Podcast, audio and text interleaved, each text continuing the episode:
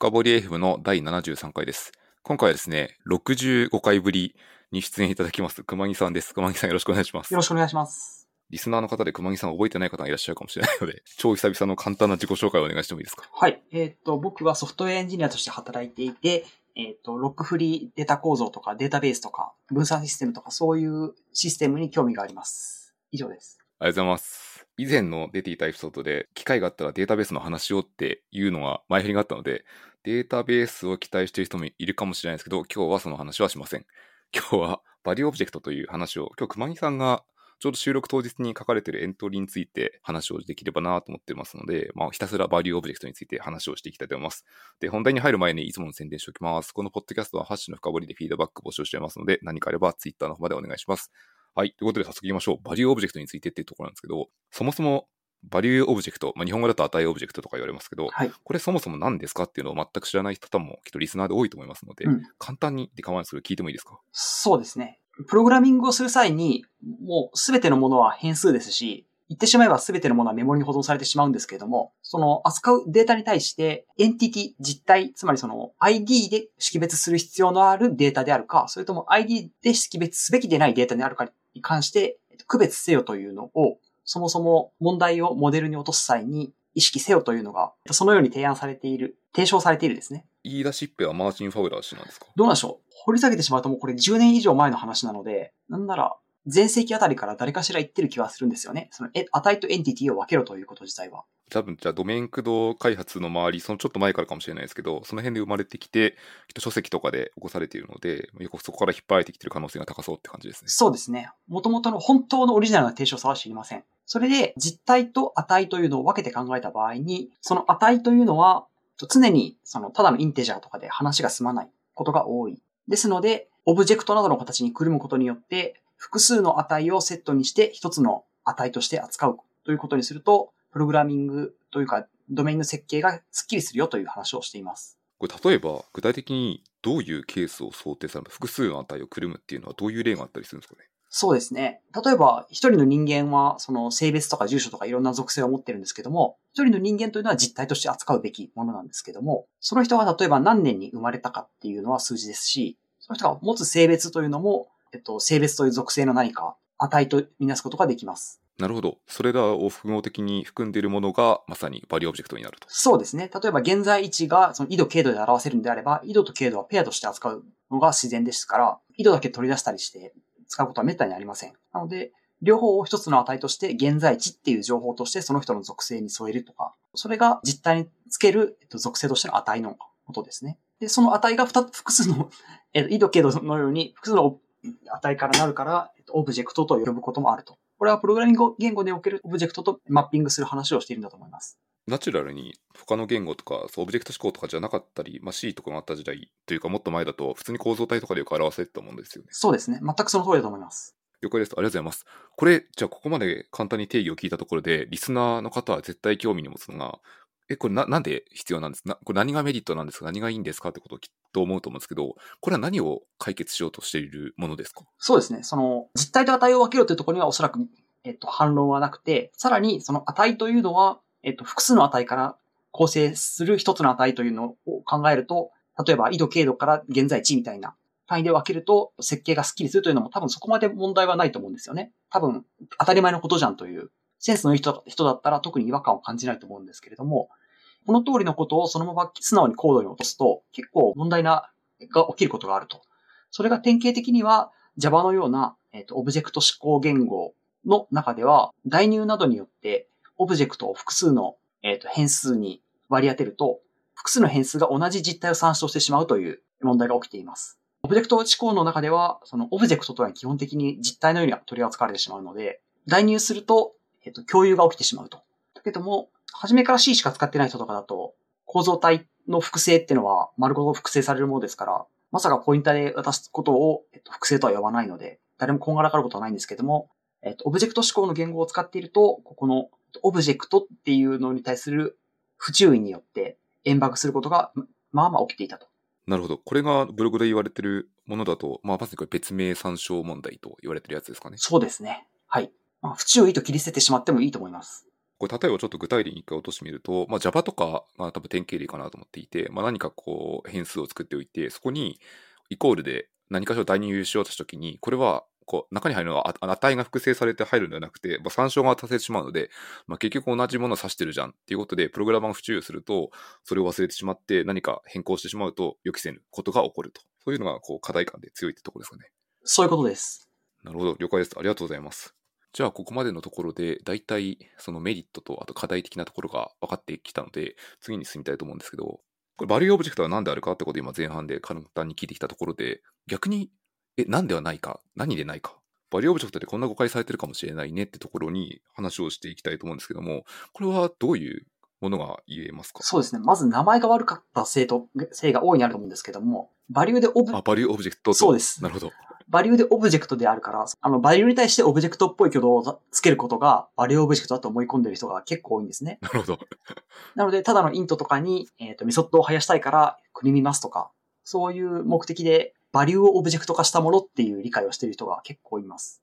なるほど。そうすると、これはもともと最初に、超最初に喋ってたものからすると、だいぶ違う感じになってます。そうですね。もともとそれは、あの、オブジェクトが欲しいからやっちゃうことなんですよね。別に、あの、プログラミングを書い、の文脈の中でオブジェクトが欲しいっていう需要があること自体は普通のこと、欲求で、それをすること自体は止めはしないんですけども、バリューオブジェクトっていうのは、あの、値が欲しいからオブジェクトを使うっていう順序だったんですよね。なのに、それを誤解して、オブジェクトが欲しいから、あの、値をくるむみたいな順番になっているのが本末転倒と言いますか。やっちゃいけないことじゃないんですけども、それのことをバリューオブジェクトと呼ぶのは逆であると。もともとやりたいことと順番、矢印が逆になってるじゃんって話ですね、まさに。はい、その通りです。今こう熊木さんが最初にちょっと途中で言われていたところで、まあ、そもそも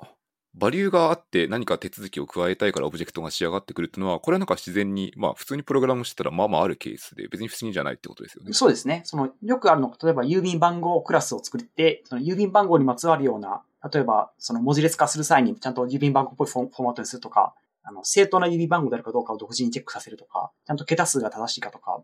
まあ、そそういう様々な機能を持たせるクラスを作ること自体は別に悪くはないんですよ。で、多分僕でやってもその、郵便番号を表す数値しか持たない、えっ、と、郵便番号クラスは作り得ると思うんですけども、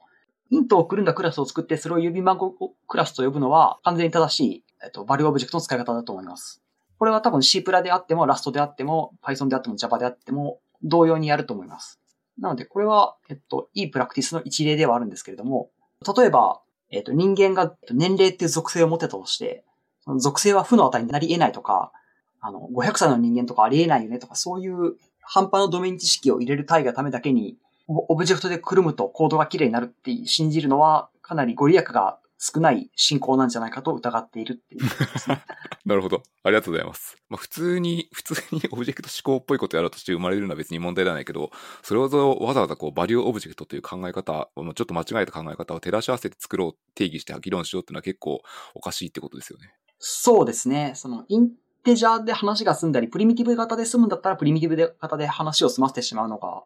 YAGNI 原則にも沿っていますし、 YAGNI 原則なので、それまだ別にそこまでやる必要ないじゃんって話ですよね。そうですね。別に単体のインテジャーを絡む操作で、ドメインからの要求でめちゃめちゃ複雑な操作が必要になることはおかしい話ではないので、本当に必要だったらインテジャー1個であってもくるんでも構いはしないんですけれども、そうなることが見えてない状態でインテジャーを、えーとオブジェクトでくるんで、さらにそれで別名参照問題が起きてしまうので、えーとそれを対処するために不変オブジェクトにしましょうっていう順番で問題を解決し始めると、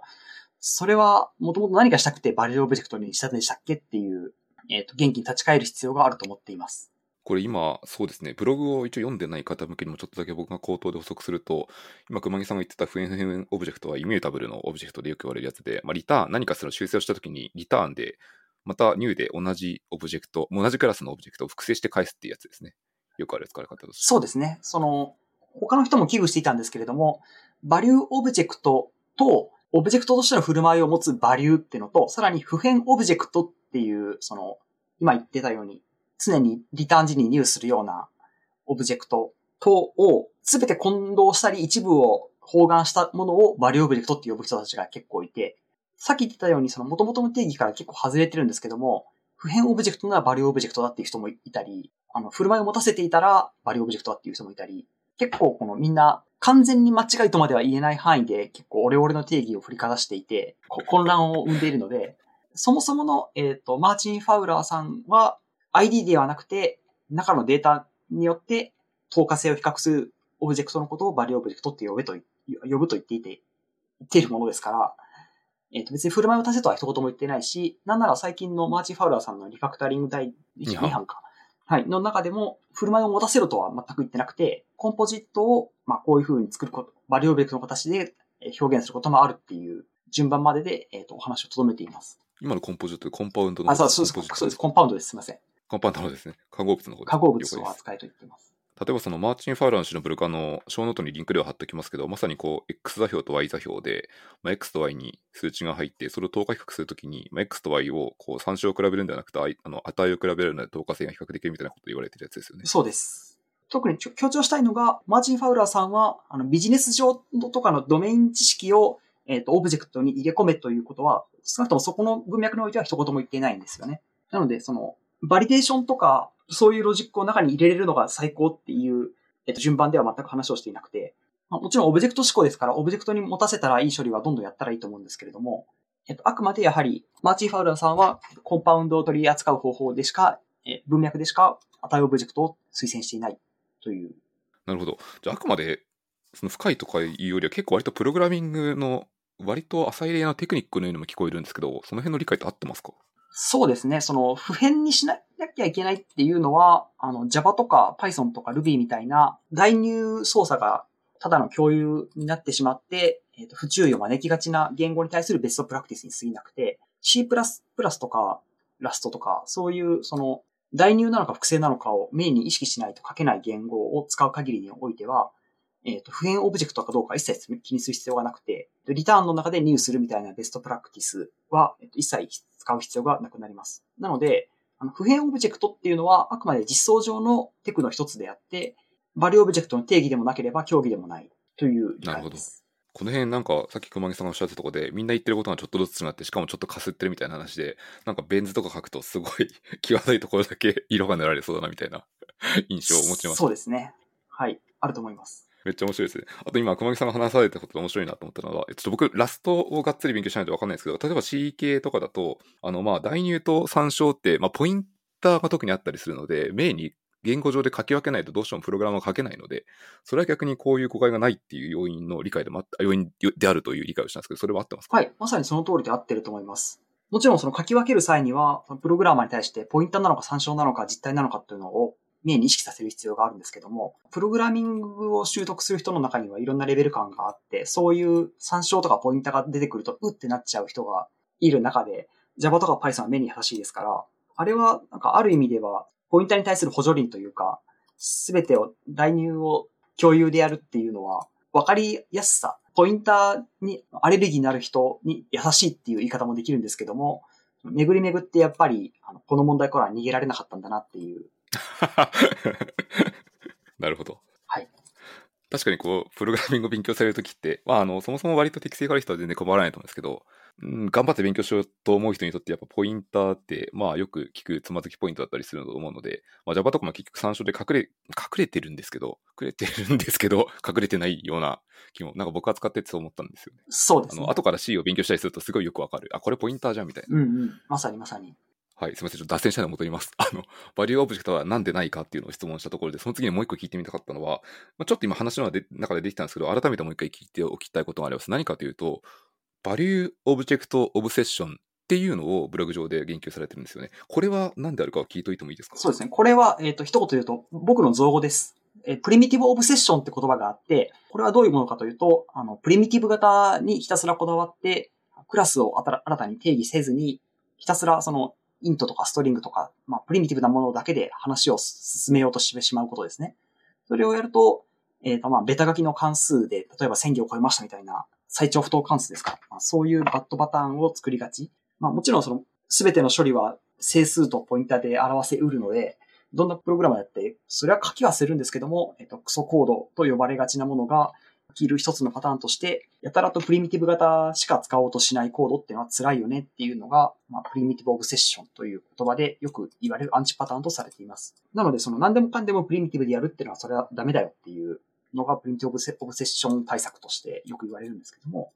じゃあ、えっ、と、すべてをくるんでバリューオブジェクトにしたらいいかっていうと、バリューオブジェクトオブセッションのようにそのバリューオブジェクトじゃダメだっていう方向に舵を切ってしまうと、それはそれでまたいらいらぬ問題を招いてしまう。そうですね。もともとマーチン・ファウラーさんは、あの、値と実体というのを切り分けて考えろっていう話を繰り返し言っていて、値に対して実装する際に、値オブジェクトって形で複数のものをコンパウンドすると便利だっていう順番で話をしていたのに、複数のものを組み合わせることすら見えてない状態で、バリューオブジェクトの形でくるみ始めて誰が幸せになるのかっていうのに対して意識が足りないんじゃないかという気がしている。その、全部の値をプリミティブ型をクラスでくるんでしまおうっていうのは結構手作業で書けてしまうので、その処理自体は何も嬉しくなくて、なんなら手作業というか半自動的に書けてしまう。会社によるらしいんですけども、秘伝のタレシステムの中では、あの、設計書からバリューオブジェクトを自動生成するジェネレーターまで 運用している会社があるっていう怖い話がちょっとタイムラインに流れていったので。確かに今簡単に作れますね。はい。ただ、その、言われてみれば。そんなことをして誰が嬉しいのかというのに関して、あの全く意識がないというか、キャラクターがいたとして、キャラクターのヒットポイント型専用のクラスと、なんなら最大ヒットポイント専用クラスと現在ヒットポイント専用クラスをわざわざ用意して誰が嬉しいのかっていう。ありがとうございます。ちょっと今、いろいろお話しいたいところで2点ほど聞いてもいいですか？1点目は、プリミティブオブセッションの方でちょっと疑問に思ったので聞いてみたいところがあって、まあデメリットはいろいろと教えていただいたんで分かりますと、ただこれをプリミティブが大好きな人もいるので、きっと彼らは、まあそれが好きな人はメリットとして何かを言ってると思うんですけど、これはどういうメリットは言わが言われるんですか？これに関しては。そうですね。やはり、気にすべき方が少ないというのは、それ自体でが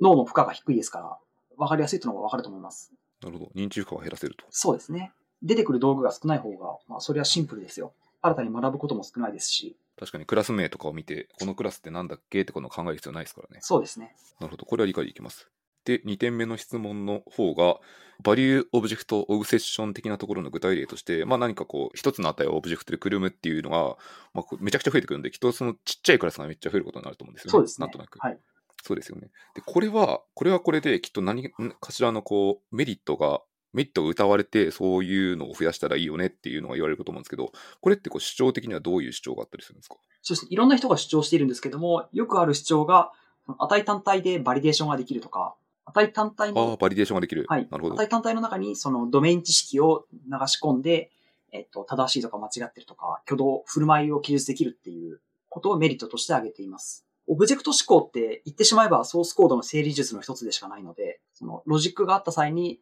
どこに書くかというのはもちろん常に意識すべきで、それをオブジェクトをくるんだ場所に書くと、えっ、と、整理がしっかりできるよっていうことがあるのは、それは、それ自体は否定しません。ただ、それがあまりにも細かいと、その、細かいクラスを大量に作って、読む人に多大なジャンプを強いる状況で、それに見合うほど意味のあるものができているかというと怪しい。ちょっと今のところで具体例を一個掘り下げてみたいと思うんですけど、例えばバリデーションができることっていうことを、まあ、一つのメリットとしておっしゃられていて、ここでいうバリデーションはまあ何でもいいんですけど、まあなんだろうな。例えば何らかの数字の値があって、これは絶対負になりませんみたいな場合には、0以下になったらおかしいよねみたいなところが、そのロジック、どっかに埋め込んで書けるっていう感じのイメージで合ってますか？そうですね。値単体で間違ってるって言えることが、当たり、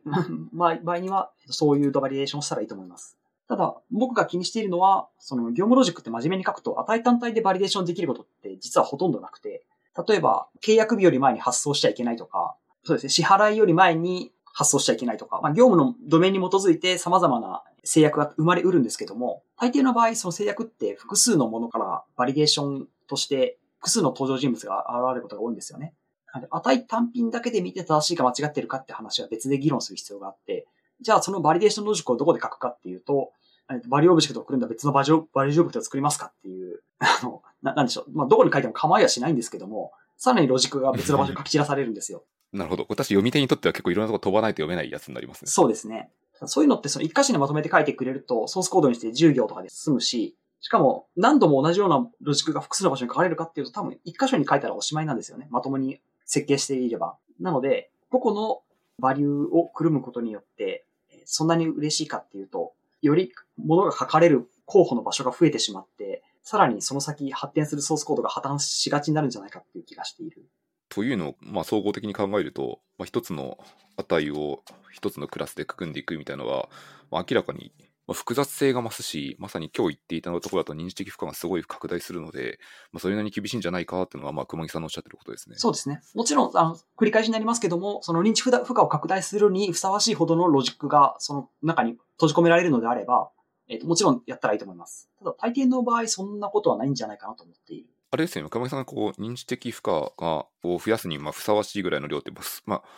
なんだろうな、言い方を変に言いますけど、普通に頑張ってオブジェクト指向で実装しようとしてやるぐらいだったらいいんじゃないみたいな風に僕は理解をしました。そうですね。まさにオブジェクト指向に対する 理解度が試されるところで、そのカプセル化の一番いいところって、そのカプセルの中に閉じ込めてしまえば、関心を分離できることがいいと思うんですね。だから、その、関心を閉じ込めるに値するほどの、えっと、ロジックがあるならばよくて、外の人はこの中のことに気にする必要はないし、えっと、中の人は外のものに対して依存するコードを書かなくていいっていう、分離するっていうのが最大の目的ですから、その分離が理にかなっているんであれば、えっと、認知負荷とバランスを見ながら好きなだけクラスを切ったらいいと思いますし、値単体でちょっといいか悪いかを、ちょっと10行、5行とかで書けるぐらいの範囲だったら、わざわざ専用のクラスを作る方が認知負荷に対して良くないと思って。了解です。ありがとうございます。ここまでで、まあ、かなり、まあ、バリュープロジェクトオブセッションのところも聞けたので、分かってきたところで、最後ですね、ブログで言われていることとして、いや、これそもそもこういう、まあ、今日話してきますけど、すごい理解がばらけてるじゃないですか、 Value Object に対する。うん。これは、から来たんですかね。まあ、いろんな言説が生まれていると思うんですけど、はい。どの辺が一個起点なんですかね？そうですね。これは、もうさっき言ったように、その Value Object って名前自体がその名前からの憶測を生んでるというのはもちろんあるんですけども、それとも別に、マーチン・ファウラーさん自身はその日本に限らず、その世界中で有名な人ですから、彼の主張に対して誤解する人は日本人に限らずいっぱいいて、海外にも結構いるんですよ。すべての値をくるめ信者みたいな。あ、そうなんですね。はい。で、えっと、まあ、国内にもなんかそういう、えっと、流派の人たちが、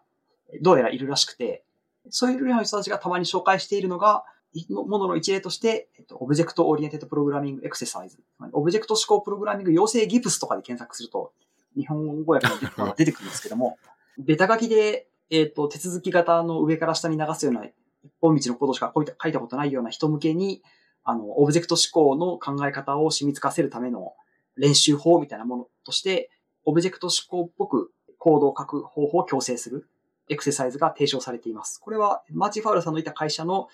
アンソロジー本の一部の章の話であって、多分これマーチン・ファウラーさんが書いたわけじゃないんじゃないかと思ってるんですけども、で、それの中で、例えば、えーと一つのクラスの中に持っていいメンバーは二つまでとか、インデントの深さは一つまでしか許さないとか、結構、えっと、原理主義的な、原理主義的、原理主義的、かなり、えっと、ペダンティックな作法を進めています。今日なんか熊木さんの今の話を聞いて、僕すごいしっくりきたことが一個あって、あのまさにこう、うん、極端な例を言いますね。例えばこのメイン関数の中に C とかで2000行とか入ってきたっていう人が、これは良くないなってことで、まあ、ギブスという意味で強制的に分けるんだよってことをめちゃくちゃ文化としてというか、こう体に一回染みつかせるためにトレーニングするんだったら、まあ、なくはないかなっていう印象を受けました。そうですね。その、オブジェクト思考はものはコード整理術ですから、あの、道具立てとして使い方を学ぶこと自体は重要で、で、さすがにこういう切り分け方の方法は、本当の現場ではやるべきではないと思うし、ソースコード自体は実際そこまで複雑じゃないんですけども、何でしょう、言うなれば、クレーンとかパワーショベルみたいな、そのパワフルな機械を使って、積み木をちょっと作ってみましょうとか、高さ2メートルの家を建ててみましょうみたいな、なんかそういうこう、重機の使い方になれるためのエクササイズ。ソースコードの整理術としては、そもそもその何万行とあるコードをうまく統治するための方法として、道具立てをみんなに理解してほしいんですけども、じゃあ試しに練習として2万行のコードを書いて書き換えてみましょうとか、10万行のコードをいじってみましょうみたいなことはなかなかできないので、こういうオブジェクト思考の道具立てとしてこういうのがあって、こういうケースで使うべきですっていうのを、えっと理解していくために、 Object Oriented Code 養成ギプスの考え方をやってみるというのは、僕自身はそこまで悪くないと思います。ただもちろんこれはあくまでお遊びでやるものであって、シリアスなコードを書くときにやっちゃいけないと思っている。なるほど。ただこう、よくあることで、こういうのって、まあ、どこかで言及されて、言葉が一人歩きするっていうのはよくあるパターンかなとは思うので、それが、もしかしたら、一旦、まあ、原因の一端かもしれないですねってことですね。そうですね。了解です。ありがとうございます。多分あの、結構このポッドキャストを聞いてくれるエンジニアの方多いので、この背景を踏まえてすると、多分数千人の方の誤解が今解ける可能性がある。みんな誤解してないと思うけど、そうですね。してないと思うけど、あ一部の方の誤解は解けるかもしれないです、ね。リスナーの方結構レベル高そうに感じるので、はい。誤解している人は少ないと思いますけども、よりみんなが、えっ、と、自信を持っていただけると嬉しいです。あの、レベルの高いリスナーもいらっしゃるんですけど、幸いなことに、あの、なんだろうな。始めましたっていう結リスナーの方も頑張って理解してくださって聞いてくださったりするので。今日の話はもしかしたらレベル高いところがあるかもしれないですけど、多分気になったよとか、ショーノートにいっぱい貼っていこうと思いますので、はいリンクを辿っていただければ、かなりの理解度が深まるんじゃないかと思います。はい。ありがとうございます。ありがとうございます。ということで、今日はこう30分ぐらいでクイックに予定をしたんですけど、もしなんかリスナーの方に伝えたいこと、宣伝したいことみたいなことがあれば、あの、伝えてほしいと思うんですけど、これ何でも構わないです。いや、し正直なんもないです。はい。えっ、と、まあ、あの、女性エンジニアが増えたら嬉しいな、嬉しいなぐらいの話です。あ、なるほど。はい。か会社のトイレが空いて嬉しいなぐらいの話です。そそんなものしかない。わかりました。ありがとうございます。あと、せっかくなんでもう一個だけ聞いてもらいたくて、なんか熊木さんがこう、オブジェクト指向とか勉強されたときに、あ、これ良かったなっていうなんか書籍とかってあったりしますか？そうですね。僕は、の実家は C++ なので、えっ、と、 Effective C++ と、あと、パラパラ読んで、ああ、なるほどってなってたのがエフェクティブ Java ですね。うーん、 Effective Java って結構前からずっとありましそうですね。かなり古典には入ると思いますけども、大事なことが書いてあると思います。あと、まあ、大学の頃には、コードコンプリートとかも読んでたはいいんですけども、どの章に何が書いてたああったか今、ろくに思い出せないので、血肉になってないのかもしれない。上下巻のやつですね、確かあれ。そうそうそう。めっちゃ分厚いです。僕も読んだんだけど何も覚えてないんだよな。不思議なことに。多分なんかい生かしてるんだと思うんですけど。うん、そう思います。じゃあ、あの、参考書籍的にエフェクティブ Java C プラと、あとコードコンプリートを参考に載っけておきますので、この辺を読みんでいただくと、割とそのオブジェクト思考のいい理解が得られるんじゃないかということで、はい、終わりにしたいと思います。ということで、えっとこのポッドキャストはあの、最後の宣伝で、僕からの宣伝ですね。ハッシュの深掘りでフィードバックを募集しておりますので、何かあればツイッターの方まで、特に今日のエピソードは、あの、別にこう賛否とか、何が正しいっていうのは、ななんだ、自分の主張するのは自由なので、ツイッターとかまでコメントいただけると大変ありがたいです。よろしくお願いします。ごめんなさい、最後に事務連絡があってですね、あの、大体月に1本か2本かエピソード出そうと思ってるんですけど、もしかしたらちょっと仕様というか自分の都合で7末ぐらいまでペースが落ちるかもしれないですという案内だけをさせるようにしておきます。はい、ということで今日のポッドキャストの収録は以上になります。熊木さんどうもありがとうございましたありがとうございました。